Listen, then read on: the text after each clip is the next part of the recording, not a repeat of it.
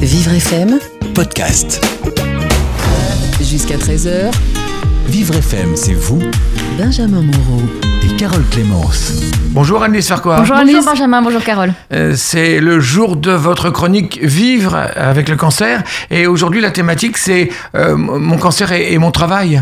Absolument, parce qu'on ne sait pas toujours euh, effectivement quelles sont les obligations euh, euh, que- qu'on a quand on, a un- quand on est atteint d'un cancer, quand on est en traitement, ou même après les traitements vis-à-vis de son employeur. Donc, euh, on a d'ailleurs une, une de nos auditrices, Claire. Euh, elle a 49 ans, elle nous a, elle, a- elle vit à Joinville, elle nous a contacté via notre page Facebook. Elle écrit Je travaille dans une agence immobilière depuis 4 ans. Je viens d'apprendre que j'étais atteinte d'un cancer du sein. Je vais être opérée dans deux semaines et subir des traitements qui vont durer environ deux ans. Ai-je l'obligation d'en informer mon employeur? Et dans ce cas, comment le faire? Alors, Nathalie Vallée-Renard, bonjour. Bonjour Nathalie. Bonjour à vous. Euh, alors, vous êtes euh, cofondatrice de l'entreprise, de l'association Entreprise et Cancer. C'est une entreprise ou une association? C'est une association. de l'association Entreprise et Cancer, qui accompagne donc les entreprises dans le maintien ou le retour à l'emploi des personnes malades. Qu'est-ce que vous pouvez conseiller à Claire? Alors déjà légalement, Claire, elle n'est absolument pas tenue de dire euh, ce qu'elle a.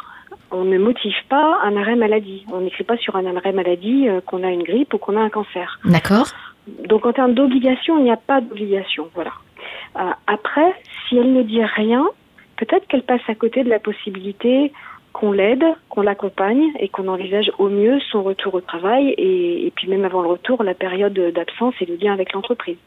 On peut comprendre que cela puisse inquiéter de parler de sa maladie. Euh, on a peut-être peur d'être mis de côté, d'être freiné dans sa carrière, de euh, que les personnes du coup autour de nous euh, euh, se disent ben non, on va pas lui demander à elle parce que euh, euh, parce qu'elle elle est fatiguée en ce moment ou parce qu'elle risque de ne pas assister à cette réunion. Donc tant qu'à faire, on lui donne pas le dossier. Alors, à fois, on a peur de la stigmatisation, et la stigmatisation, oui, elle peut être euh, réelle. Donc, c'est parfois discriminant d'avoir un cancer ou une pathologie grave. Mais en même temps, euh, dans les personnes qui choisissent de ne pas dire leur cancer à l'entreprise et en entreprise, il y a ces personnes qui se disent je ne suis pas qu'un cancer, je ne suis pas qu'une maladie, donc je n'en parle pas, pour être toujours considérée comme une personne avant une malade. Donc, c'est aussi une façon de se protéger euh, soit que de ne rien dire, et c'est pas forcément par peur de la discrimination. Ensuite, j'ajouterais que euh, le cancer, ça provoque toujours un élan de compassion. Donc personne ne se réjouit du cancer de l'autre, quelle que soit la relation interpersonnelle que l'on a. Et peut-être que euh, bénéficier de cet élan de compassion, ça fait du bien aussi. Donc peut-être que dire les choses sans tout raconter de son cancer, ça peut faire partie du lien social et d'un meilleur lien dans l'entreprise. Ce qui, est, ce qui est compliqué quand même euh, pour une équipe, pour un manager, euh, et surtout là, j'ai l'impression que Claire travaille dans une petite structure, c'est que c'est assez déstabilisant quand même d'avoir un, un collaborateur qui s'absente euh, assez fréquemment, parfois irrégulièrement, pendant plusieurs mois, voire un an ou deux, ça, ça déstabilise complètement le, le service. Oui, ça désorganise l'équipe. Donc il y a vraiment euh, là pour la petite entreprise notamment un, enjeu de, de productivité, de performance. Hein, c'est très clair. C'est plus simple pour l'employeur quand il sait que la personne, alors Claire en l'occurrence ou quelqu'un d'autre s'absente X mois ou X années, parce qu'il peut peut-être s'organiser à ce moment-là, c'est-à-dire faire appel à un remplaçant, ne serait-ce qu'en CDD. Lorsque les absences sont euh, posées comme ça euh, à de multiples reprises, qu'elles durent quelques semaines ou quelques jours, que la personne revient, etc., c'est très très compliqué sur l'organisation. C'est vrai, mais c'est aussi la réalité. Il faut bien que les entreprises comprennent que la personne ne maîtrise pas ça. Ce n'est pas elle qui décide de s'absenter trois semaines, de revenir, etc. C'est aussi la façon qu'elle a de traverser la maladie, de réagir euh, aux traitements qui sont lourds et qui provoquent des effets secondaires très très difficiles à vivre, notamment quand on a de la chimiothérapie. Ce sera peut-être le cas euh, pour Claire. Et à ce moment-là, par rapport à l'entreprise, les problèmes spécifiques sont des problèmes cognitifs. On a du mal à se concentrer, on a du mal à mémoriser, on a du mal à organiser les choses et ça complexifie tout. Donc c'est très difficile à vivre pour l'employeur aussi.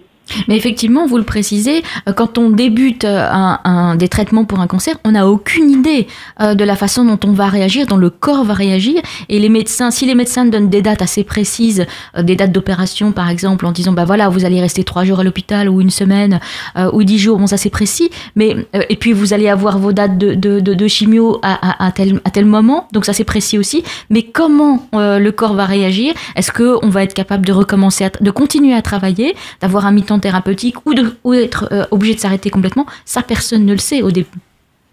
Donc c'est difficile pour une personne euh, d'en parler euh, en, en disant bah voilà j'ai un cancer, je sais que ça va durer tant de mois, mais je ne sais pas du tout comment je vais réagir. Et c'est cette relation entre le malade et le- l'employeur peut être difficile aussi.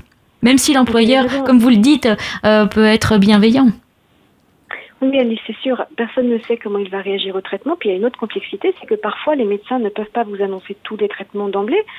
Vous démarrez en général par une, intervention chirurgicale, mais il arrive que cette intervention ne soit pas suffisante et qu'il faille la recommencer, parce qu'on n'a pas euh, pris assez de, autour de la tumeur pour avoir vraiment du tissu sain. Mais ça, on le sait pas avant d'avoir traversé la première opération. Il arrive qu'on vous opère et qu'on vous dise bon bah c'est sûr il y aura de la radiothérapie. Et puis qu'entre temps, on vous annonce, Ah, on a fait des analyses complémentaires, etc. Vous êtes récidiviste à haut potentiel. Eh bien, on va devoir vous faire un traitement de chimiothérapie qui n'était pas initialement prévu. Vous voyez, à chaque fois qu'on avance, c'est vraiment étape par étape. On a quelques étapes qui sont marquées comme ça, mais on peut en découvrir d'autres. C'est jamais dans le bon sens. Et c'est toujours beaucoup plus fatigant qu'on l'estime au départ. Parce qu'un cancer, c'est quand même la vie, la mort c'est reconfigurer ses priorités de vie, c'est s'interroger sur ce qui arrive, ça bouscule toute la vie. Alors vous le dites, euh, effectivement, euh, euh, c'est c'est assez déstabilisant pour pour un employeur et c'est peut-être plus confortable pour un employeur de se dire, bah voilà, je sais que cette personne-là va être absente pendant un an et demi, deux ans, mais en même temps, on le sait aussi, c'est important quand les malades le peuvent ou le souhaitent de garder un lien social. Parce que sinon on est vraiment tout seul avec son cancer. Là vous disiez effectivement, les, les gens se disent je ne suis pas qu'un cancer, mais garder un lien même même petit avec l'entreprise, ça peut être ça peut faire du bien aussi. Oui, alors le lien avec ses collègues est important et souvent les collègues sont là qui soutiennent, qui donnent des petits messages, qui disent on pense à toi, qui envoient euh, C'est très important ça. hein. cartes. euh, c'est très très important. Vraiment, ça fait beaucoup beaucoup de bien parce qu'on sent qu'on a toujours une place. C'est vraiment la question de la place. On sait que quelque part on sera accueilli à un moment venu, qu'on nous attend, qu'on pense toujours à nous et on n'est pas que cette personne qui se transforme en maladie et qui est dans un milieu hospitalier ou, juste à la maison. Donc plus on peut préserver le lien pendant l'absence, même si c'est un lien discontinu, plus ça favorisera le retour au travail et puis euh, le retour vers une vie ordinaire dans le bon sens du terme. Nathalie, vous avez souhaité.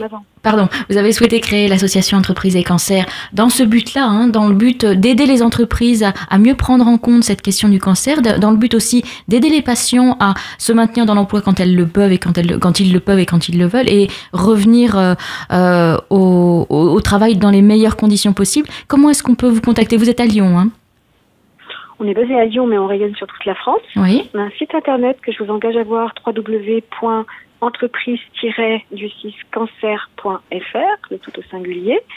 Euh, et là, vous avez un formulaire de contact, vous n'hésitez pas. Je répondrai très volontiers. Merci beaucoup Nathalie d'être intervenue ce matin sur notre antenne. Merci, très bonne journée à tous. À vous Merci aussi. Nathalie, bonne journée.